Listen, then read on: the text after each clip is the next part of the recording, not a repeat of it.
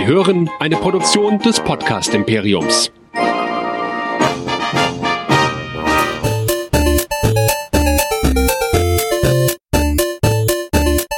Ich bin Luke Skywalker und ihr hört Nerdizismus, der nerdige Podcast. Viel Spaß! Herzlich willkommen zum Castblast. Ich bin Chris von Nerdizismus. Wir sind ein Podcast für Nerds und Cosplayer. Und heute wollen wir ein bisschen drüber sprechen. Ich habe ich hab im Vorfeld meinen Kollegen hier gesagt, wir machen ein bisschen wie Anne Will ja, für Nerds. So, ja, Maischberger für Nerds. Das Thema seht ihr da oben, nämlich Toxic Fandoms. Darum soll es heute gehen. Früher Star Wars versus Star Trek, Laser oder Phaser, Beam oder die Macht, was auch immer. Und heute, naja, DCU versus MCU, jetzt aber dann schon Comic-Fans gegen Film-Fans. Ja, da geht's auch schon gegeneinander. Orville versus Discovery. Ja, was ist das bessere Track? Ja, könnt ihr euch auch fragen. Und natürlich die Gretchenfrage, magst du The Last Jedi? Ja, dann bist du ein echter Star Wars-Fan. Nein, dann bist du kein echter Star Wars-Fan. Geht ja sogar so weit, dass jetzt heutzutage Filme wie zum Beispiel Ghostbusters oder auch Discovery von Seiten der Studios so äh, per Publicity ins rechte Licht gerückt werden oder in ein vermeintlich rechtes Licht gerückt werden, nämlich magst du Discovery nicht, bist du frauenfeindlich. Ja. Published and paid for by CBS in der, wo war das? In der New York Times, glaube ich, genau. Und zu guter Letzt Brie Larson, die dann gesagt hat, naja, ein Wrinkle in Time von einem White Dude ist mir dann eigentlich auch wurscht, ob der meinen Film mag oder nicht. Sie war, ich weiß, was sie sagen wollte, es kam leider ganz unglücklich an. Darüber wollen wir sprechen, denn eigentlich sind wir ja der Meinung, kommt Leute, wir sind doch alle Nerds, oder? Und ich habe eine Menge Nerds hier. Ja, ich würde mal sagen, da hole ich mal mein Panel am besten rauf. Großen Applaus für meine Mitdiskutanten. Da haben wir zum einen den Sascha vom Grauen Rat Podcast. Einen kräftigen Applaus. Den Andreas von Discovery Panel. Die Javanna von Nerdplay. Und jemand, den man, glaube ich, nicht vorstellen muss, den lieben, unseren klingonischen Lehrer. Komm auf die Bühne, prima. Nehmt Platz. Fangen wir doch mal an mit unserem Thema heute. Machen wir mal Ladies First. Liebe Javanna, du machst ja jetzt unseren Nerdplay-Podcast neu. Also ein Podcast für Cosplayer. Und jetzt habe ich dich heute spontan hier auf die Bühne gezerrt, ja. Für die Frauenquote. Für die Frauenquote, damit nicht wieder Kerle hier sitzen und einfach nur äh, über ja, Frauenfeindlichkeit in Discovery reden oder sonst irgendwas. Brie Larson, hast du die Rede gesehen? Ich habe Auszüge der Rede, das, was man halt so in der Presse präsentiert bekommen hat, gesehen, aber ähm, das Ganze dann erst im Nachhinein, nachdem bereits viele Meinungen darüber geschrieben und äh, getwittert worden. Und ähm, ich glaube, dass, ähm, wie du eben auch schon sagtest, das auch sehr aus dem Kontext gezogen, also schlecht rübergekommen ist einfach. Ähm, wir hatten kürzlich auch ähm, bei Jordan Peele eine ganz ähnliche Aussage, dass ihn einfach die Filme über Weißen gerade nicht mehr interessieren. Ähm, und da haben auch alle direkt gesagt, oh ja, wenn ich das jetzt als äh, Filme über Schwarze interessieren mich nicht gesagt hätten, wäre ich ein Rassist. Aber der darf das sagen, weil der ist schwarz und der gegen Weiße darf man ja und bla bla bla. Ähm, das ist, glaube ich, auch ganz schön aus dem Kontext genommen worden. Ich glaube, was halt ähm, eigentlich dahinter steht, ist einfach nur, dass ähm, wir in der Zeit der Filmgeschichte so viel über ähm, den weißen männlichen Protagonisten gesehen haben, dass viele Leute mittlerweile einfach sagen, gut, ist nochmal so ein Film oder nochmal so was ähnliches und dass es deswegen äh, vielleicht den ein oder anderen nicht mehr so ins, ähm, äh, ins Thema reinzieht, wie wenn mal was anderes passiert, nämlich äh, entweder Diversity im Casting bezüglich der ähm, Ethnie der Darsteller oder auch der Charaktere vor allem. Und auch, ähm, wir haben das äh, in den letzten Jahren auch gesehen mit weiblichen Regisseuren und Produzenten, wie bei Wonder Woman zum Beispiel, dass das nochmal ein ganz anderes Publikum einfach ansprechen kann und auch sollte. Und dass ähm, wir als Frauen einfach froh sind, auch mal ein paar starke Vorbilder zu bekommen und nicht immer wieder denselben ähm, reichen Mann an Himmeln, der die Welt rettet, sondern einfach auch mal jemanden, den, äh, der vielleicht ein bisschen ähm, ähnlichere Hintergründe und vor allem äh, in dem Fall mit ähm, Brie Larsons, vor allem Captain Marvel Geschichte, auch ähnliche Rückschläge erleiden musste, nämlich zum Beispiel dieses Unterdrücken aufgrund von Emotionen, was glaube ich jede Frau schon mal irgendwie gehört hat. Jetzt sei mal nicht so. Äh, Stärke zeigt sich in stoischer Akzeptanz oder so. Und ich glaube, das ist einfach ein Thema, das ähm, äh, den Zahn der Zeit sozusagen gerade getroffen hat und deswegen so viel auch aufkommt. Okay. Ähm, Steven, wir haben die Klingonen gerade gesehen. Du hast jetzt eine volle Haarpracht. Wir haben jetzt gelernt, ähm, in Kriegszeiten musst du dir dann doch die Haare abrasieren. Ja? Ähm, wenn du die Diskussion, die du ja bestimmt, weil es ja dein Themenbereich ist, um die Klingonen, um die, um das Aussehen und um den die Aufregung da verfolgt hast, wie hast du das gesehen, als du das erste Bild gesehen hast? Und kannst du die Fans verstehen, die sagen, das ist nicht mehr mein Star Trek oder? Also ich kann das vollkommen verstehen. Ich gehöre auch zu denen, Wobei ich vorweg sagen muss, man gewöhnt sich ja dran und ich finde es gar nicht so schlimm. Aber ich habe auch von Anfang an gesagt, wie können die jetzt, wie können die das machen, 35 Jahre Filmgeschichte einfach in den Eimer zu schmeißen und da was Neues zu erfinden? Natürlich, jetzt kommen die Gegenargumente und das heißt, als der erste Kinofilm rauskam, sahen die Klingonen ja auch anders aus. Und da hat man sich ja, hatte sich auch niemand aufgeregt, aber das lag daran, es gab kein Twitter und kein Facebook. Da gab es vielleicht zwei Zeitungsartikel und dann war's das. Heute kann man sich viel besser über sowas aufregen. Aber da sage ich immer noch, das war ja nur eine dreijährige Fernsehserie, die damals ja als Star Trek Original gelaufen war. Nach dieser Fernsehserie war irgendwie so mindestens zehn Jahre nichts und dann kam der Kinofilm und dann hat man einfach gesagt, also Gene Roddenberry hat zum Spaß sogar gesagt, das einen waren Südklingonen, das andere Nordklingonen. Also man hat es ganz einfach mit einem Lächeln erklärt und später auch Mr. Mr. Worf hat ja bei Deep Space Nine in dieser Tribbles-Folge gesagt, es ist eine lange Geschichte, wir reden nicht darüber. Es wurde immer so ein bisschen so erklärt, okay, die sehen anders aus, ist kein Thema. Aber dann muss man sagen, wir hatten die Kinofilme, Star Trek The Next Generation, Star Trek Voyager, Star Trek Deep Space Nine, Star Trek Enterprise. 35 Jahre lang hat jeder gewusst, wie ein Klingone aussieht und dann kommen plötzlich diese Fischköpfe dorthin. Ja, ähm, ich habe damals auch gesagt, okay, man gewöhnt sich dran und wenn man sich vorstellt, die hätten Haare, sehen sie eigentlich gar nicht so anders aus.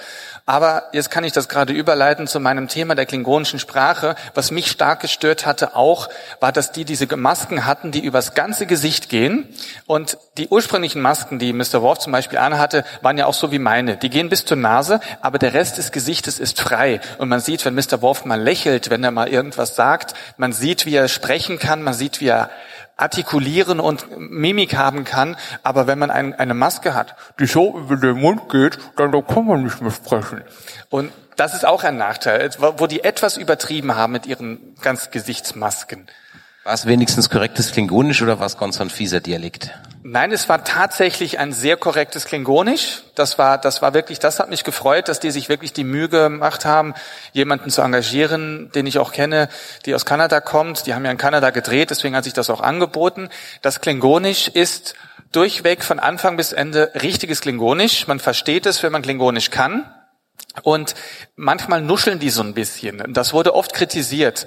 Das liegt zum einen an diesen Ganzgesichtsmasken, das liegt an diesen Zähnen, aber es war auch eine Absicht der Produzenten, weil die wussten, dass klingonische Körperteile doppelt vorhanden sind und man hatte versucht, das anzudeuten, dass Klingonen auch doppelte Stimmbänder haben und dieser seltsam klingende Effekt, der war stellenweise sogar Absicht. Denn Viele Dialoge wurden nachvertont, wurden im Studio quasi nochmal auf Klingonisch nachgesprochen. Sie hätten es also wegmachen können, aber sie haben darauf geachtet, dass die Klingonen so mit so einem leichten äh, Vibration, mit so einem Hall Klingonisch sprechen. Also dass die so ein seltsam nuscheln, ist fast Absicht. Okay. Jetzt haben wir ja bei Babylon 5 das Problem, dass es den Fandom ja nur noch als Retrospektive sozusagen gibt. Mhm. Lieber Sascha vom Grauen Rat und vom Sie reden Podcast. Gab es denn zu Babylon 5 TV-Zeiten auch äh, ja den Beef mit den DS9-Leuten? Ich glaube damals ja. Ähm, wenn wir heute zurückgucken, ist glaube ich eine große Schnittmenge da. Also äh, so ähnlich wie man äh, damals, als ich aufgewachsen bin im Sci-Fi-Fandom, noch streng unterschieden hat relativ zwischen Star Wars und Star Trek und, Babylon 5 und Star Trek, äh, sind wir heute glaube ich äh, weiter in der Einrichtung, dass wir sagen, wir mögen alles, es ist Sci-Fi. Ich gucke sowohl Star Trek als auch Star Wars als auch Babylon 5. Ähm, das eine mag ich lieber als das andere. Äh, wir sind aber eher in dem Moment jetzt, dass man sich innerhalb des Fandoms zerfleischt, weil man äh, eine Iteration des Fandoms nicht hat. Und da bin ich ganz froh tatsächlich, dass wir bei Babylon 5 über eine Serie sprechen, die seit 25 Jahren, äh, also seit 20 Jahren nicht mehr läuft im Grunde genommen. Ähm, und wir wirklich ein wunderschönes, kuscheliges deutsches Fandom haben. Und äh, ich habe ein bisschen, ich habe jetzt mich vor fünf Jahren gefragt, hätte ich gesagt, ich möchte, dass die Serie sofort wieder rebootet wird oder keine Ahnung was. Ich habe mir angeguckt, was im Doctor Who-Fandom passiert, was im Star Trek-Fandom passiert. Und ähm, ich bin mittlerweile eigentlich ganz froh, dass es keinen Reboot gibt, äh, weil ich weiß, was dann im deutschen Babylon 5 Fandom los wäre. Und so habe ich diese kleine kuschelige Insel noch, äh, auf die ich mich zurückziehen kann. Eine kleine kuschelige Insel habt ihr auch, wenn es um bei euren Kommentarspalten geht, ähm, Discovery Panel. Ähm, da hat sich auch, ich meine, wir in unseren Track Nerds, ich sage, wie es ist, wir hauen drauf. Ja, ich habe gesagt immer, die Gags schreiben sich von selbst. Ähm, Ihr tut es nicht, bleibt euch aber völlig unbenommen. Ähm, und wie geht's in euren Kommentarspalten eigentlich zu? Ist das ähm, ein, eine, wie er jetzt sagte, so eine schöne, ruhige, friedliche Community? Und was passiert mit einem, der sagt, komm Freunde, das war doch jetzt wirklich nicht gut? Tja, also wir, wir sind sehr gnädig mit Discovery. Ähm, und äh, in unseren Kommentarspalten geht es Gott sei Dank auch sehr, sehr gnädig vor. Ich muss auch immer sagen, äh, in, in fast jedem Podcast sage ich, ich würde es auch wegmoderieren. Ich würde wegmoderieren, wenn Leute wirklich unflätig werden, wenn Leute irgendwie äh, mies miteinander umgehen, dann zensiere ich. Das gebe ich frei zu und äh, ich freue mich darüber, dass ich das tue, weil das, deswegen würde es bei uns auf der Seite immer gut, äh, ja, immer schön sein zu diskutieren und das haben wir bis jetzt geschafft. Ähm, wir haben so ein bisschen das Problem, dass wir versuchen, die Serie zwar zu kritisieren, aber beide extreme Star Trek-Fans sind und in dem Moment, wo uns Star Trek geboten wird, muss es mir erstmal beweisen, dass es schlecht ist. Und Discovery hat das in ein paar Stellen gemacht, hat das bei Storytelling vor allen Dingen und bei der Story am Ende jeder Staffel getan, aber hat es auch in vielen Dingen eben nicht getan. Mit überragenden Schauspielern, wie ich finde, mit ähm, Klingonen, die sie sich überlegt haben zumindest. Sie haben sich überlegt, was sie tun. Sie haben sich die Sprache genommen und haben sich da Sprachcoaches hingeholt. Und sie hatten ja auch eigentlich ein Konzept, was denn eben die äh, Kostüme angeht. Ähm, ja, und dementsprechend glaube ich, dass wir immer viel kritisieren können, aber grundsätzlich sagen können, Discovery ist schon eben Star Trek und Discovery macht auch Spaß und unterhält mich auch. Ähm, was ich in dem Klingonen-Kontext viel spannender finde, ist, dass sie die Zugeständnisse zur zweiten Staffel gemacht haben. Dass sie gesagt haben, okay, wir reagieren auf Kritik und stellen die Klingonen um und machen es mit hanebüchenden Erklärungen. Und da weiß ich nicht, warum. Also wenn ihr doch eine künstlerische Vision habt, warum zieht ihr sie nicht durch? Warum müsst ihr denn irgendwie uns Fans die ganze Zeit nach dem Mund äh, reden beziehungsweise so handeln, dass es uns gefällt? Und nicht nur, nicht nur bei den Klingonen ich wollte dich jetzt nicht ganz unterbrechen, aber die haben ja nicht nur das mit den Klingonen erklärt, von wegen, die schneiden sich die Haare nur im Krieg ab, ist ja eigentlich Quatsch, aber auch zum Beispiel, dass das Hologrammkommunikation, was ja bei Star Trek nie existiert hatte, haben sie gleich in der allerersten Folge von der zweiten Staffel schon gesagt, dass Captain Pike angemeint hat, von wegen, oh, Hologrammkommunikation finde ich total blöd, lass das mal.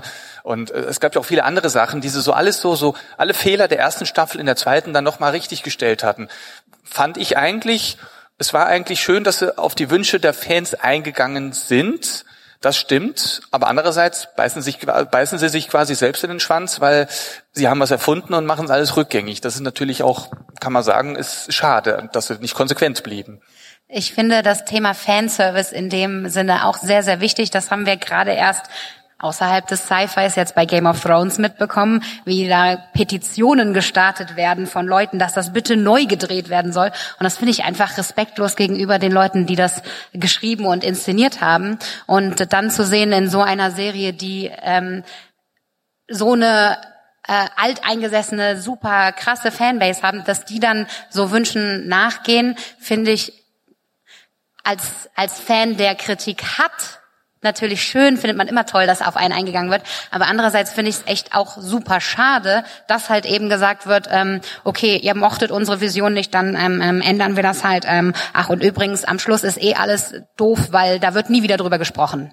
Ja, ich fand es auch gerade bei Discovery. Discovery hat sich ja wirklich sehr, sehr viel Mühe gegeben in allen Punkten, was das Design betrifft, die Uniformen, die Brücken und diese ganzen versteckten kleinen Hinweise, die man nur als Nerd entdeckt. Und es ist ja jetzt nicht, dass es schlecht wäre. Es ist zwar Geschmackssache, ob man es mag, aber es ist nicht schlecht.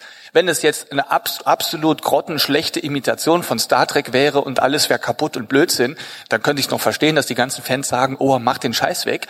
Aber die haben sich Mühe gegeben und es liegt aber in der Natur des Menschen, dass man lieber meckert, als etwas gut zu finden. Und ich würde das eher als allgemeinen Aufruf für alle Star Trek-Fans äh, rumposaunen, dass die besser mal aufhören sollten, dauernd rumzumeckern, weil sonst wird's abgesetzt und dann haben wir gar nichts mehr.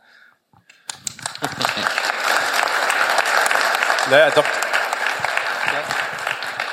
Also wenn man mit Dr. Who-Fans spricht, dann sagen die, dass die Diaspora-Zeit, also als Dr. Who abgesetzt war, eine der kreativsten Zeiten war, die Dr. Who jemals hatte. Äh, gut, ich möchte auch natürlich nicht diese 15 Jahre Star Trek-freie Zeit wieder haben. Aber andererseits sage ich immer, äh, jedem Tierchen sein Pläsierchen. Und ich meine, Discovery macht mir jetzt nicht die ganzen anderen Serien kaputt. Das schaffen die von alleine schon. Nein, also Quatsch. Ähm, nein, nein, ich, ich mag ich mag Star Trek, bis auf äh, eine einzelne äh, andere Serie noch. Aber ähm, ich meine, ich habe ich hab ein, ein riesen Auswahlfeld, äh, wo ich zugreifen kann, wo ich sage, da pick ich mir meine Rosinen raus, das gucke ich mir an. Ich muss ja nicht unbedingt das gucken, was, was mich nicht interessiert und mich dann den ganzen Tag drüber aufregen. Also ich gebe ja auch ganz offen zu, dass ich dann äh, Discovery nach Folge 4 mehr oder weniger abgebrochen habe, bis auf ein paar kleine Ausnahmen, weil ich sage, es bringt mir eigentlich nicht viel. Ich reg mich nur drüber auf. Äh, sollen Leute, die Discovery mögen, Discovery gucken. Ähm, ich habe es dann durch Neudizismus ein bisschen mal verfolgt, wie die Handlung weitergeht, durch diese genialen Inhaltsangaben, die Christa immer macht. Ähm, aber ich, wenn, wer Discovery mag, soll es gucken. Ich finde auch die Einstellung einfach mal weggucken, wenn einem was nicht gefällt, sehr, sehr gesund, weil dieses ganze Negative, ähm, ich persönlich kann das halt von meiner, meiner Art, meinem Charakter nicht verstehen, weil ähm, ich würde mir gar nicht die Zeit rausnehmen, irgendwas zu kommentieren, was mir nicht gefällt. Da habe ich überhaupt keine Lust, meinen Tag damit zu verbringen. Aber es gibt halt viele Leute, wie auch eben schon gesagt wurde, meckern macht man halt lieber und vor allem die negativen Kommentare sind immer lauter als die positiven. Also da können 3000 Kommentare und davon sind 2500 toll und in den restlichen 500 ein paar gemischte und dann heißt es trotzdem immer, das waren schlechte Rezensionen. Weil da einer in All Caps und 15 Ausrufezeichen geschrieben hat, das ist nicht das echte Star Trek. So. Und, und da würde ich jetzt gern Genau dieses Argument würde ich gerne aufgreifen. Das ist nicht das echte Star Trek. Das sind genau die Leute, die jetzt, die haben ja Erwartungshaltungen, die hören, es gibt eine neue Serie und das wird jetzt auch bei Picard sein. Die erwarten jetzt, dass Captain Picard wieder in seinem klassischen Anzug auf der Brücke der Enterprise steht. Ja, Entschuldigung, The Next Generation ist vorbei. Und wir können auch nicht erwarten, dass die jetzt eine Serie machen, die an The Next Generation anknüpft und einfach weitergeht, weil erstens mal, wie gesagt, die Geschichte ist rum, aber vor allem auch die Art der Erzählung, die Darstellung. Jetzt mal ganz ehrlich, ich, ich bin mit der TNG aufgewachsen, ich liebe Picard und die ganze Enterprise und so weiter, aber wenn ich mir heute so eine Folge nochmal angucke, dann denke ich so, äh, ist das langweilig. Ja, ich liebe es, also nicht falsch verstehen, aber es ist eine ganz andere Art von Film erzählen. The Next Generation ist 30 Jahre alt und wenn jetzt CBS sagt, sie machen eine neue Serie, dann kann ich nicht mit einem Holzmodell vor einer Stoffleinwand vorbeifliegen und sagen, das ist die Enterprise. Und auch die Art der Erzählung ist gerade durch die Streamingdienste ja ganz anders geworden.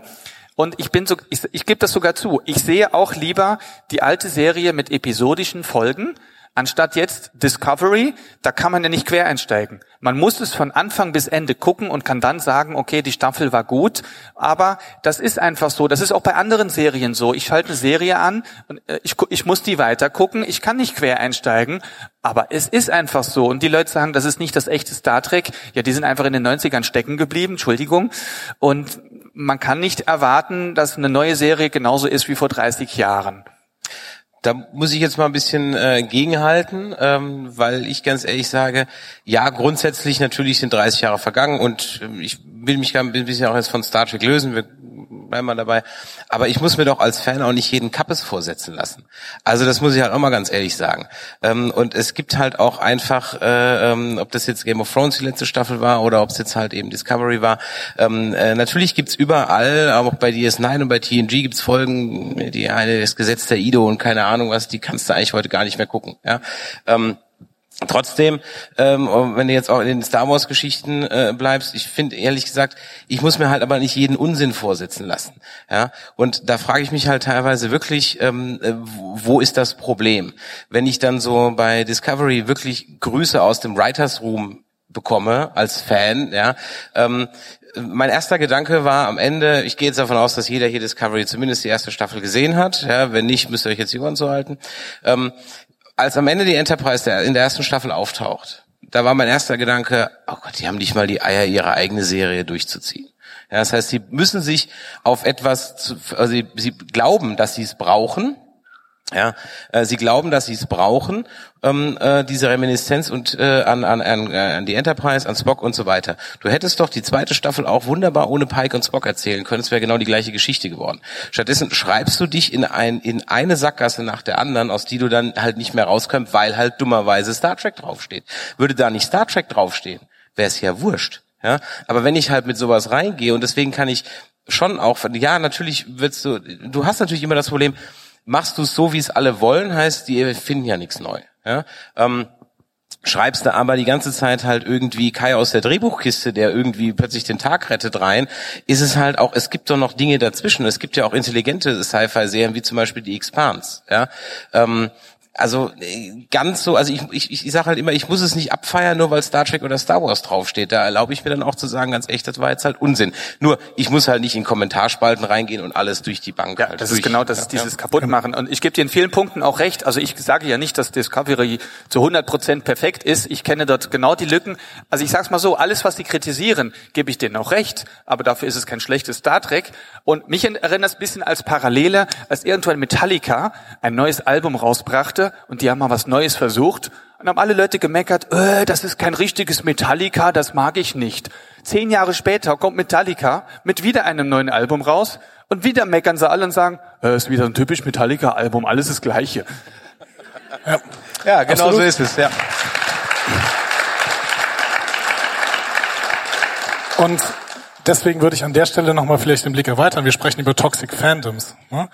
Wenn ich mir anschaue, wie mit Star Trek Erzeugnissen umgegangen wird, ob es jetzt die Filme von 2009 an sind oder ob es Discovery ist, ob es auch schon Enterprise ist, ehrlich gesagt, oder wie mit den ganzen anderen äh, Erzeugnissen von großen Franchises umgegangen wird, dann frage ich mich, kann man es auf Dauer? Discovery hat das vielleicht, hat, hat wirklich Probleme an bestimmten Stellen. Das sagen wir auch jedes Mal im Discovery Panel. Aber kann man es den Fans recht machen? Ich weiß, dass äh, The Orville abgefeiert wird. Ich weiß aber auch, was mit Orwell passieren würde, wenn da Star Trek drauf ständ. Dann würden wir über die Schauspieler ohne Ende motzen, dann würden wir über die Effekte motzen, dann würden wir darüber sprechen, macht ihr seit 40 Jahren dasselbe. Das ist unglaublich, wie, wie äh, kaputt da mittlerweile der Umgang mit diesen Erzeugnissen ist. Ich bin mir auch sicher, Game of Thrones hätte wahrscheinlich noch eine Staffel vertragen, damit man die Geschichten ein bisschen langsamer erzählen kann. Aber trotzdem wäre es zerrissen worden. Und es wäre zerrissen worden. Und im Star Wars Genre kann man anscheinend auch nichts mehr richtig machen. Ich denke, Menschen meckern gerne, habe ich ja eben schon gesagt, aber ich glaube, dass vor allem Star Trek Fans noch viel schwieriger sind. Jetzt ich glaube, das liegt halt vor allem auch daran, wie alt ein Fandom einfach schon ist. Die Game of Thrones Fans, die am meisten gemeckert haben, sind die Buchfans, die vor 100, gefühlt 100 Jahren die Bücher angefangen haben. Äh, Star Trek gibt es seit Ewigkeiten, Star Wars gibt es seit Ewigkeiten. The Expanse zum Beispiel, neuere Sache, noch viel enthusiastischer, viel geschlosseneres Fandom, das dahinter steht. Ähm, dasselbe gilt für andere wie bei ähm, Orwell auch neu, ähm, noch viel geschlossener, weniger Stress und weniger Erwartung. Doctor Who, auch so ein altes Fandom. Da auch wieder die Leute, die einfach schon seit Ewigkeiten dasselbe Bild von einer Serie haben, haben Ansprüche und wollen, dass die erfüllt werden. Und jemand, der ähm, offen mit etwas Neuem konfrontiert wird, wovon es ja, wie du eben schon gesagt hast, im Moment sehr, sehr wenig gibt, ähm, die sind einfach auch glücklich darüber, dass mal endlich was Neues erzählt wird und stehen dahinter. Und dann wird auch die Fan-Community wieder aktiv mit ähm, Fanfictions und Fanarts und Cosplay-Interpretationen und dem ganzen kreativen Spektrum, was dahinter steht, während äh, bei den älteren Fandoms, die schon eingesessener sind, äh, viel dieser Perfektionismus und dieses ähm, super kleine ähm, Nadel im Heuhaufen suchen stattfindet. Ich glaube, es hat auch viel mit Ermüdungserscheinungen zu tun. Bruce Boxleitner hat gestern bei seinem Panel was ganz Schönes gesagt. Es ging um die menschliche Zivilisation im Allgemeinen. Im Grunde sind wir alle gleich. Die Geschichten haben sich nicht geändert, nur die Anzüge und die Art, wie wir uns bewegen, unsere Transportmethoden. Das lässt sich, glaube ich, ganz gut äh, auch in Fandoms übertragen ins Internet. Ich bin ja äh, früher TM äh, im STCE gewesen. Die älteren Zuschauer hier im Saal erinnern sich. Ähm, äh, habe die Trackworld abonniert. Und da gab es die berühmten Laserbriefe. Und ähm, ich weiß, dass dann teilweise über Ausgaben hinweg Flame Wars in diesen Laserbriefen ausgetragen wurden, ähm, aber halt immer mit einem Monat Distanz dazwischen. Das war immer sehr äh, illustre, wenn man so daneben gestanden hat, als, als Beobachter aus der Distanz sich das angeguckt hat und durchgelesen hat, gedacht, so, haben die eigentlich noch alle, sich über Monate hier in diesen Laserbriefen zu bekriegen. Ähm, ersetzte Leserbriefe durch Forum, bin ich auch mit aufgewachsen, Usenet, äh, jetzt sind wir bei in, in diversen Facebook-Gruppen, äh, Twitter, äh, die, die, Kommunikation ist einfach viel schneller und so ein, so ein, so ein Streit, wenn man äh, so, ein, über, so über Monate, Monate, über mehrere Monate sowas austrägt im Fanmagazin, hat man vielleicht mal Zeit zwischendurch durchzuatmen und zu denken, sag mal, äh, was mache ich hier eigentlich? Ähm, so ein, so ein Twitter-Streit äh, Streit, äh, eskaliert halt innerhalb von Minuten und äh, auf, ein, auf, auf ein Level, äh, was wir vorher halt nie erreicht haben. Und da sehe ich ein großes Problem. Also ich glaube, die, das, das ähm, Prinzip, dass das Fandom zerstritten ist. Das war immer schon so, dass es die Leute gibt, die das besser fanden, das besser fanden, ihre Meinung auch teilweise sehr lautstark geäußert haben.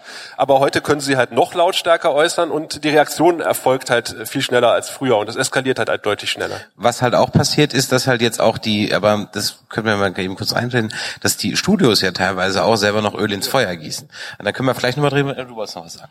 Ja, ähm, auch nicht nur eskalieren die mehr, sondern die ähm, Reichweite ist ja auch viel größer. In so einem Fanmagazin erreicht man mit diesem Leserbriefstreit nur die Leute, die sowieso schon mitten in diesem Fandom so tief drin sind, dass sie ein Magazin äh, abonniert haben, während auf Twitter du von deinen, ich sag mal, jemand hat vielleicht ähm, 10.000 Follower, davon sind vielleicht nur 3.000 auch in demselben Fandom, die das sonst mitbekommen hätten, aber jetzt bekommen es alle 10.000 mit und mischen sich vielleicht noch mit äh, noch anderen unqualifizierten Meinungen ein, sodass dann ähm, zwischendurch noch mal einer ruft, äh, jetzt streitet euch doch nicht, das interessiert doch niemanden. Und dann wird halt, wie gesagt, Öl ins Feuer geworfen. Ja, und wie gesagt, jetzt mal mal mal die die die Sache aufhören. Ja, wir haben schnellere Medien, wir haben mehr Kommunikation, wir haben ähm, wer auch wer viel mit Caps Lock schreibt und viel Ausrufezeichen 111, der hat natürlich unter Umständen auch schon mal ein bisschen gewonnen. Dann zählt halt auch, wie viel Likes und Shares kriegt dann der eine Kommentar. Ne? Das ist natürlich auch dann wieder so die Währung der vermeintlichen Relevanz. Ähm, trotzdem hatte ich ja hier oben zwei Beispiele, sie sind gerade oben, laufen sie durch ähm, wo jetzt halt auch die Studios, ich hatte es gerade eben schon gesagt, da aber der bei der ganzen Geschichte halt auch mitmachen. Ja? Ähm, Ghostbusters 2016 war ein schlechter Film. Das lag aber nicht daran, dass es plötzlich vier weibliche Ghostbusters waren. Das hat damit überhaupt nichts zu tun. Ja? Meine Probleme mit äh, Discovery beziehen sich nicht darauf, dass Michael Burnham eine Frau ist. Absolut nicht. Ja? Trotzdem ähm, published CBS All Access in der New York Times einen Artikel, der sinngemäß sagt, wenn du Discovery nicht magst, bist du ein Frauenfeind. Ja, ähm, da frage ich mich halt auch, was, what's the point? Also was möchte man damit bezwecken, dass man von seinen offensichtlichen Story-Schwächen, und das ist ja meistens äh, ein Story-Problem, ablenken will, indem man dann und vor allem, wie perfide ist das, diese Frauenfeindlichkeitskarte spielt. Das finde ich eigentlich so das, äh, die unterste Schublade. Also da wird ein Thema aufgemacht, was eigentlich gar keins sein sollte. Ähm, und, und, und plötzlich sind sie alle Frauenfeinde. Ich weiß nicht. Ich glaube, also ich kann jetzt vor allem von dem Ghostbusters-Film, da war ich sehr ähm, stark mit involviert, weil ich auch in äh, Ghostbusters Cosplay äh, bei Ghostbusters Germany in der Gruppe mit dabei bin und da dann auch den weiblichen Suit hatte und nicht den klassischen mit dem großen Proton-Pack und so weiter und da sehr, sehr viel Hass bekommen habe. Einfach aus Prinzip. Obwohl das also ausnahmsweise mal nicht dagegen ging, dass ich zu dick bin für das Kostüm oder nicht die richtige Gesichtsstruktur habe für das Kostüm oder wie äh, ich mich denn traue, einen kurzen Rock zu tragen, sondern in dem Fall sah ich ja tatsächlich ziemlich genauso aus wie Melissa McCarthy's Charakter. Und trotzdem gab es einfach Hass dafür, weil ähm, aber Ghostbusters Germany, da geht's doch um die richtigen Ghostbusters. Und ja, also die der mit, Film, die mit dem Affen und dem Auto. Ja, ja der, der Film war nicht besonders gut. Aber die alten Ghostbusters-Filme waren auch nicht gut. Die sind kult und die sind lustig und ich gucke sie gerne, aber die waren nie gut. Und dieser Film wurde einfach zu einem auf einen Standard ähm, gehalten, zu einem Standard gehalten, den er niemals erreichen wollte. Also ähm, das war eine Mischung aus, das muss jetzt krass werden, weil das sind vier Frauen, deren Namen wir tatsächlich kennen. Und ähm, außerdem ist das Ghostbusters, den Namen kennen wir auch noch. Und dann kommt die ganze Nostalgie dazu, die wir mit äh, Ghostbusters verbinden, die wir aus der Kindheit haben. Und dann war das halt einfach nur so ein durchschnittlicher Film. So ein normaler Sommerfilm. Da waren ein paar Sachen super lustig dabei. Kevin zum Beispiel war mein absolutes Highlight. Und jeder, der sagt, "Äh, der war da ja nur ein Objekt. Ja, das war der Sinn der Sache. Vielen Dank, ihr habt's erkannt. Und ähm, ähm, ja, wie er zum Beispiel das Telefon in ein Aquarium geschmissen. Also sorry, das war super lustig. Aber ähm, wie gesagt, es ist kein besonders guter Film, hat es aber auch nie den Anspruch. Es war ähm, solides Schauspiel, es war eine Geschichte, wie wir sie von Ghostbusters kennen und die Special Effects waren besser als vor 20 Jahren. So, was haben wir denn mehr erwartet? Ähm, trotzdem wurden die zerrissen dafür, dass es überhaupt gemacht wurde und ah, das wurde jetzt nur gemacht, damit Frauen ins Kino gehen. Ja, genau. Genau deswegen wurde es gemacht, weil die Studios sich gedacht haben, uns fehlt die Hälfte aller ähm, Ticket kaufenden Leute. Und was machen wir am besten? Wir machen einen Film, wo wir genau diese Hälfte einfach mal ins Kino holen und Geld an denen verdienen. Das ist kein nobles äh, Unterfangen, sondern das ist reine ähm, Kalkulation von den Studios. Wir wollen mehr Frauen in unsere Actionfilme bringen, also packen wir ein paar mehr Frauen in den Film rein. Und das äh, im Nachhinein, alles, die gesagt haben, der Film ist schlecht auf diese Frauenkarte geschoben worden, kommt, glaube ich, davon, dass ein kleiner, aber sehr, sehr lauter Teil genau mit solchen Argumenten argumentiert hat. Und zwar dann nur halt gesagt hat, ähm, nur weil Frauen und bla bla bla, also die genau diese platte Schiene gefahren haben und das so laut und so anstrengend und so aggressiv gefahren haben, dass danach jeder ähm, wie ein gebranntes Kind halt auf diese Reaktion, egal ob man nur sagt, ich mochte den Film nicht, direkt reagiert haben, als hätte man halt diese schlimmen Anfeindungen schon wieder an den Kopf geworfen bekommen. Aber, aber so rum wird ein Schuh draus. Ne? Also es gibt einfach äh, aus sexistischer Seite, aus, aus sexistischer Perspektive Kritik an Ghostbusters und auch an Discovery. Ich habe letztens noch in einem Facebook-Forum Star Trek Deutschland gelesen. Ähm, ja, findet ihr nicht auch, dass eines der Probleme ist, äh, dass Discovery einfach kein Eye Candy hat, so wie alle anderen Star Trek-Serien? Äh, Eye Candy im Sinne von, das ist meine Frau, die kann man sich mal angucken. Ne, da kann man, da kann man als Mann mal was sehen. Und diese Kritik kam tatsächlich in, äh, bei Facebook. Natürlich gibt es diese Kritik. Warum die Studios dann wiederum das umdrehen und sagen, okay, und wenn dir Discovery nicht gefällt, dann bist du ein Sexist. Warum machen sie es? Die Und kleinste das- Violine der Welt. Und gerade bei Discovery fand ich genau diesen Punkt von wegen Eye Candy, fand ich eigentlich sehr schön. Zum Beispiel die Tilly, dass die dort mal eigentlich eine normale Frau hingestellt haben.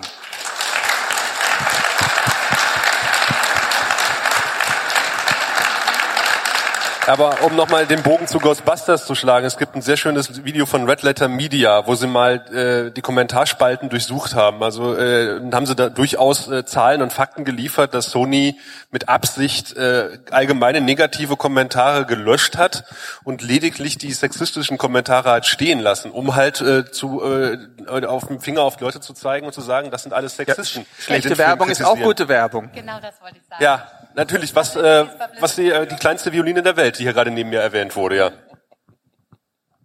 Ähm, ihr merkt schon, das geht sogar bei uns hier jetzt schon relativ heiß her, obwohl wir eigentlich ja eigentlich uns äh, äh, da ja ein bisschen, bisschen, bisschen, bisschen drüber. Die ersten waren schon genau. Ähm, was wäre denn, was wäre denn im Grunde genommen vielleicht so ein Ansatz, wo man jetzt sagen könnte, okay, wie kommt man denn jetzt raus aus dieser ganzen Geschichte? Ähm, es ist, muss ich denn vielleicht jetzt dahin gehen, also ich bin zum Beispiel derjenige, ich habe überhaupt keinen, ganz im Gegenteil, ich mag die Star Wars Anthology Filme. Ja? Bei Rogue One, äh, die letzten 20 Minuten war ich im Kino und habe Tränen in den Augen gehabt vor Freude und war acht Jahre alt. Ein Traum, ja, ein absoluter. Ich fand auch Solo nicht so schlecht, wie ihn alle machen. Vielleicht ist das so ein bisschen die Zukunft. Es gibt halt jetzt das Star Wars für mich alten Sack, ja. Das ist dann genauso gemacht, wie das früher war, ja.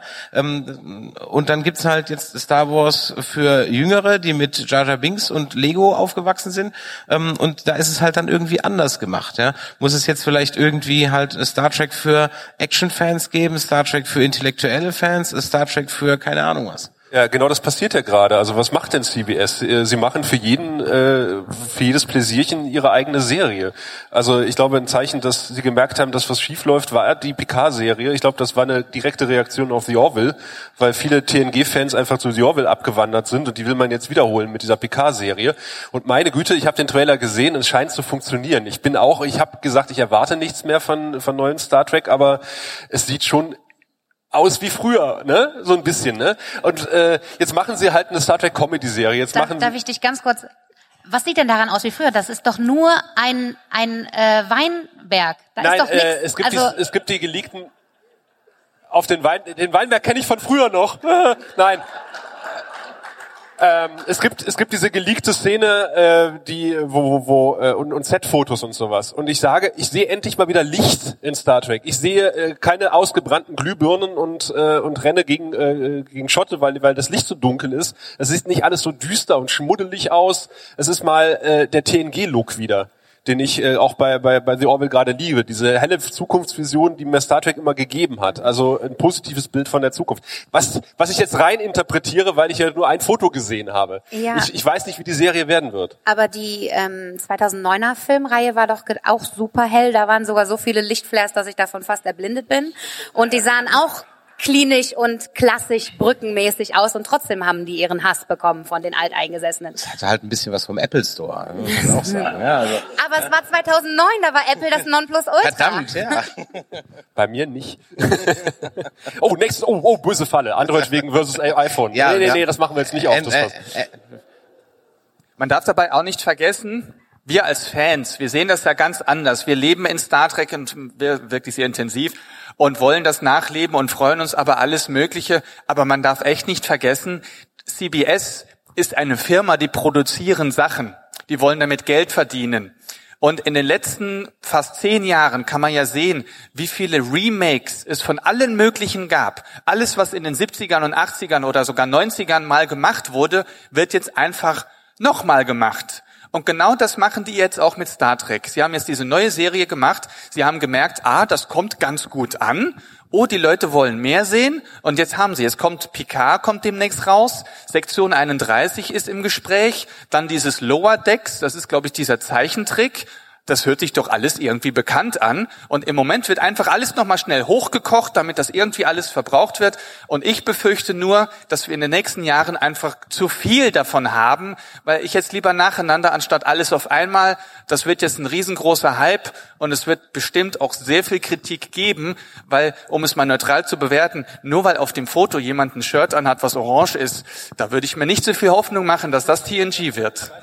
Ich, ich gehe auch davon aus, dass du da mit dieser Erwartung wirklich stark enttäuscht wirst. Alle Aussagen, die gerade von CBS kommen, die von den Beteiligten kommen, sagen, dass PK wirklich in eine ganz andere Richtung geht, als TNG jemals gegangen ist. Deswegen ähm, lass dich bitte nicht zu sehr enttäuschen.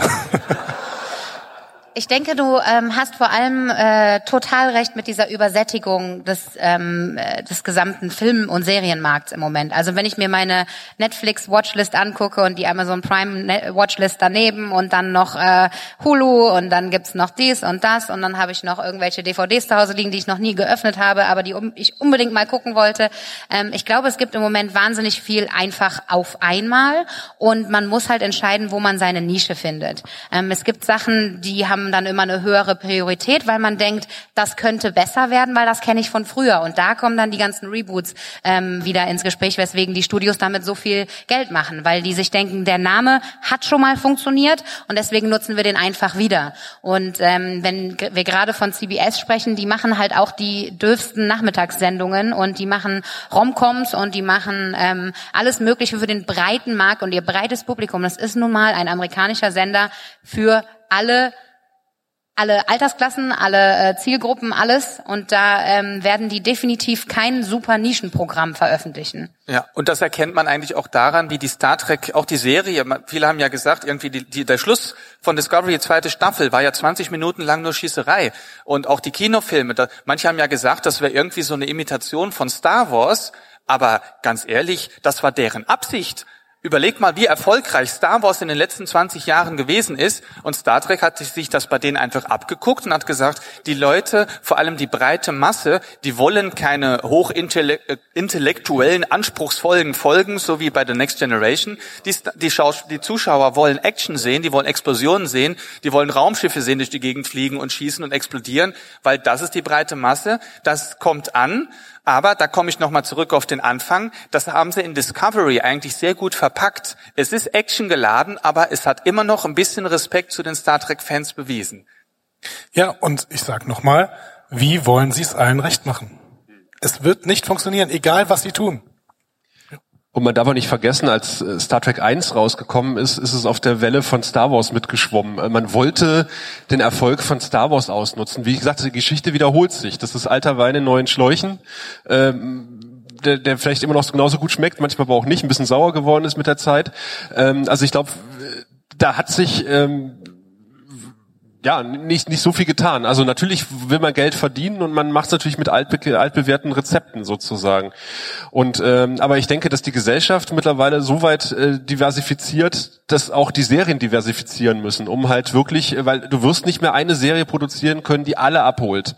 Ähm, die schlagen sich halt, wie wir merken, untereinander die Köpfe ein. Ähm, und äh, da, da muss man vielleicht auch als Sender sagen, okay, ich habe äh, dieses Portfolio, was ich dir jetzt hinschmeiße und du kannst dir jetzt daraus äh, rauspicken, was du möchtest, äh, aber Hauptsache du gibst dein Geld äh, bei meinem Streamingdienst aus ist es dann, dann schließt es sich ja im Grunde genommen an das an, dass wir, was wir ja hier im deutschen Fernsehen ja auch nicht mehr haben, nämlich das Samstagabendliche Lagerfeuer-Event, ja? ähm, äh, wo Kinder äh, mit sechs Jahren frisch gebadet mit Oma äh, vorm Fernseher sitzen und einer wird, wird, wird Gewinnen angeguckt haben. Ja?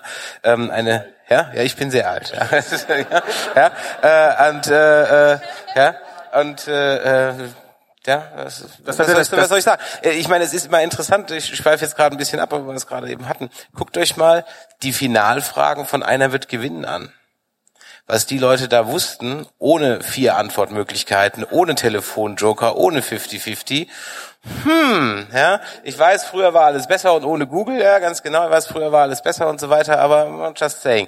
Ähm, ja, jetzt haben wir so ein bisschen drüber gesprochen, ne? Also die, die, die Kommerzialisierung auf der einen Seite, also die Diversifizierung auf der einen Seite, dass wir halt eben sagen, okay, ähm, äh, wir brauchen jetzt für jedes Geschmäckle halt irgendwie dann das sein eigenes Star Trek.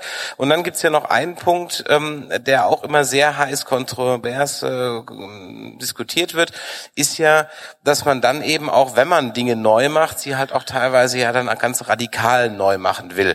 Und ähm, ich möchte noch eine letzte Frage jetzt hier einmal in die Runde geben, wenn die jetzt aus James Bond eine Frau machen. Höre ich schon, oh, oh, ja? Der letzte oh. Bond war ja schon blond. Ne? Ja, ähm, ist das, ist das was, wo man dann sagen kann, okay, ja, das ist heute, wir müssen wirklich äh, ähm, äh, die, die Diversifizierung auch dahin kriegen, um eben jetzt auch, ähm, oder sollte man dann nicht vielleicht einfach irgendwie eine andere Agentin machen? Da gibt es ja Atomic Blonde oder keine Ahnung was. Also ähm, ich, ich gebe es jetzt mal wirklich mal rein, um so ein bisschen als Abschluss. Ja? Du also könntest auch einen weißen auch, Chef nehmen, das wäre mehr oder weniger das Gleiche. Also ich denke auch, und das ist jetzt nur meine Meinung, aber das wäre wirklich so ein Beispiel dafür, dass die das dann nur zwanghaft zu einer Frau machen, einfach nur damit es eine Frau ist. Also ich hätte nichts dagegen. Also ich sag auch eher, dann sollte das eine neue Serie sein. Aber James Bond ist von der Geschichte her, ist das ja ein Mann. Und die Geschichte kann man nur erzählen mit James Bond als Mann. Bei, bei Discovery ist es was anderes. Das ist ja immer ein Raumschiff, da ist ein Captain und ein Captain kann mal eine Frau sein, kann ein Mann sein, alles Personal kann Mann und Frau sein, aber James Bond ist von der Geschichte her, ist es ja ein Mann. Und gerade zum Beispiel die Elemente, dass der dann eine Frau verführt oder von einer Frau verführt wird oder so, wenn man das umgekehrt erzählt, dass eine Frau das machen würde, es wäre nicht mehr dasselbe, aber ich denke, das ist meine Meinung nur. Das würde auch ganz schön viel Kritik geben, wenn eine Frau plötzlich einen Mann verführt, dann ist sie nämlich einen es, Piep. Ja. Also, ähm, für mich äh, muss James Bond auch keine Frau sein, ganz ehrlich. Für mich sollte James Bond von Idris Elba gespielt werden, aber der ist langsam ein bisschen zu alt. Ähm, der macht dann auch nur noch zwei Filme und muss schon wieder ausgewechselt werden. Aber ähm, das Problem, ähm, also ich glaube, die, dass das überhaupt im Gespräch ist, liegt einfach daran, dass natürlich James Bond der Name ist, der den Kinofilm verkauft. Es ist ganz egal, wer den gerade spielt James Bond-Fans gucken sich den James Bond-Film an. Da gibt es zwar auch seit Zeiten des Internets mehr Beef drüber, ob das jetzt die richtige Wahl ist oder nicht, siehe blonder Daniel Craig. Ähm, aber ähm, ich denke, dass, dass, dass dass das Gespräch aufkommt, ob die das umbesetzen einer Frau, nur deswegen der Fall ist. Ich fand das gut gelöst, zum Beispiel bei Doctor Who, weil da natürlich auch nie eine Geschlechterbegrenzung äh, angegeben war. Die haben das erstmal probiert mit Missy als Master ähm, und das ist ganz gut angekommen, deswegen haben sie es dann auf den Doktor umgesetzt. Das war vielleicht dann zu viel auf einmal, da lässt sich drüber diskutieren, aber ähm, da funktioniert's, genauso wie es bei Discovery funktioniert. Aber bei James Bond... Ähm, bei Dr. Who können Sie es notfalls noch ganz schnell rückgängig machen. Da kommt einmal ein Dalek um die Ecke und dann ist nochmal Regeneration. Ich muss, ich muss seltsamerweise gerade mal eine Gegenposition einnehmen irgendwie, weil ähm, ich finde dein Beispiel, Chris, dein Gegenbeispiel, du hast ja gesagt, ja, es gibt ja im Prinzip Atomic Blonde. Das war im Prinzip das Grundproblem, weil Atomic Blonde ist da werden Frauenrollen beschrieben, die eben problematisch sind würde ich jetzt mal sagen, auch als Mann. Ähm, und äh, wenn ich aber eben James Bond nehme und ihn einfach weiblich mache und damit alle schocke und dann kann aber diese weibliche Jane Bond von mir aus oder von mir aus auch James Bond, das hat bei Star Trek auch funktioniert, ähm, dann kann die eben alles tun, was sie möchte und plötzlich mag man vielleicht geschockt sein, dass eine Frau alles tun kann, was sie möchte, aber äh, ich fände es ganz schön. Und ähm, die Überlegungen, die wir da hatten, dass Zoe Saldana eventuell eine Kandidatin wäre, um eben James Bond zu spielen, ja, warum denn nicht? Ich würde es gern sehen, ehrlich gesagt.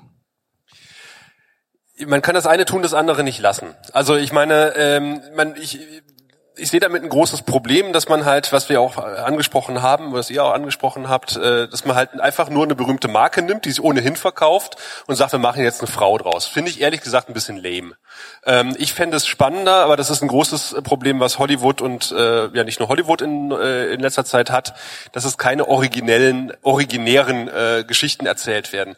Ich bin sofort bereit, in Kino zu gehen und eine, eine originäre Geschichte gesehen von, egal, oder ist mir egal, ob der, ob das eine Hauptcharakterin, ob das eine Frau ist oder ein Mann. Hauptsache es ist gut geschrieben. Und äh, ich finde, daran hakert es momentan am meisten, an, an, der, an der Schreibe. Ähm, wenn, weil Dr. Who erwähnt wurde. Ähm, es ist tatsächlich so, äh, dass, dass, äh, dass, dass man mitbekommt, dass äh, die Merchandising-Verkäufe für Dr. Who momentan rapide zurückgehen und auch äh, rapide immer mehr Dr. Who-Artikel aus den Läden verschwinden. Es, ist ein, äh, es gibt ein, äh, ich weiß, ich begebe mich jetzt auf dünnes Eis. Es gibt, äh, es gibt ein schönes Meme, äh, das heißt, äh, if you go woke, you go broke. Ähm, und das heißt, äh, im Grunde genommen, äh, die, die Leute, die man jetzt an, an, äh, mit, mit, mit dazu gewinnt, dass Leute jetzt sagen, oh, Dr. Who ist jetzt eine Frau, jetzt gucke ich mir die Serie an, sind nicht die Fans, die äh, seit 40 Jahren Dr. Who-Fans sind und auch die Merchandising-Artikel kaufen. Das heißt, man holt zwar viele neue äh, Leute an Bord, die Einschaltquoten steigen vielleicht, bei Dr. Who machen sie es ja auch nicht unbedingt, äh, momentan ein bisschen an, aber ob das auch in, in Longplay äh, sich rentiert, ähm, das steht, glaube ich, auf einem komplett anderen Blatt und ich glaube, da werden wir in Zukunft äh, ein böses Erwachen auch bei, äh, bei diversen Produktionsfirmen und Sendern erleben.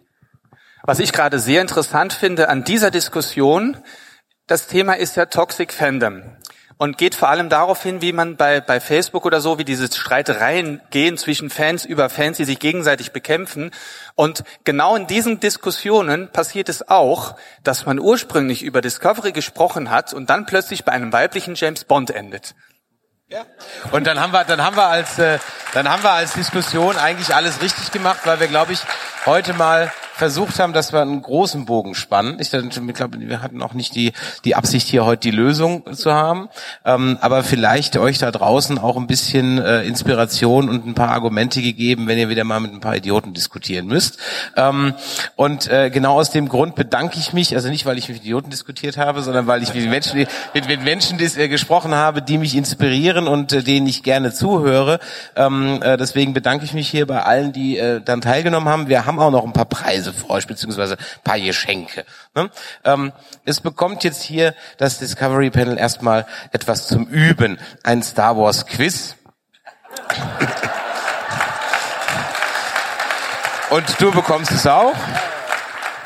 Er braucht's doch gar nicht und mehr. Und für dich gibt es das auch. Und ein, ein klingonisch Quiz gab es leider nicht, deswegen musst du dich auch mit dem Star Wars Quiz ja, Ich sehe das dann auch als Fortbildungsmöglichkeit. genau. Also, ja, vielen Dank, dass ihr heute da wart. Ähm, habt noch eine schöne FedCon heute und morgen. Schaltet bei den Kollegen ein. Die darf jetzt jeder noch einmal ganz kurz für seinen Cast nochmal gleich mal die Werbetrommel rühren. Fang an. Discoverypanel.de, da findet ihr uns und ihr könnt äh, mal eine positive Stimme über Discovery hören. Wir werden nicht an Kritik sparen, wir werden aber am Ende immer sagen, uns unterhält die Serie und da steckt ganz viel Star Trek drin. Hört doch mal rein, wie wir das begründen.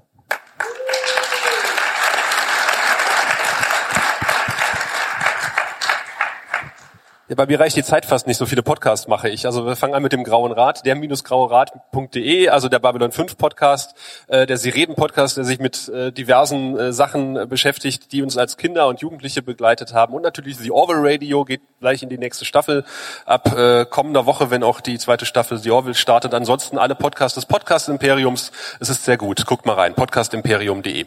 Immer.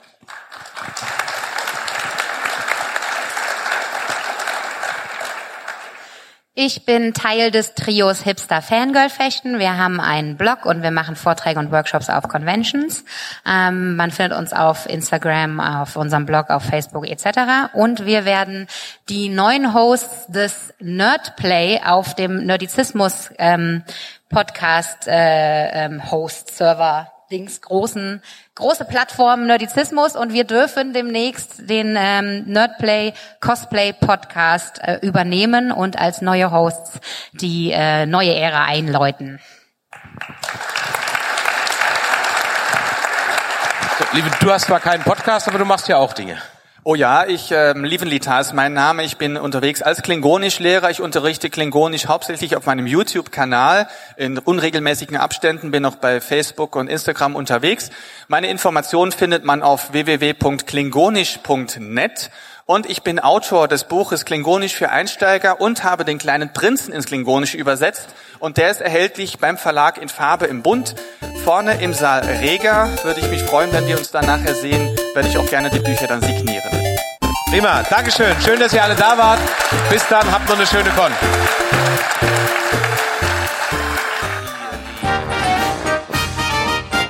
Eine Produktion des Podcast Imperiums.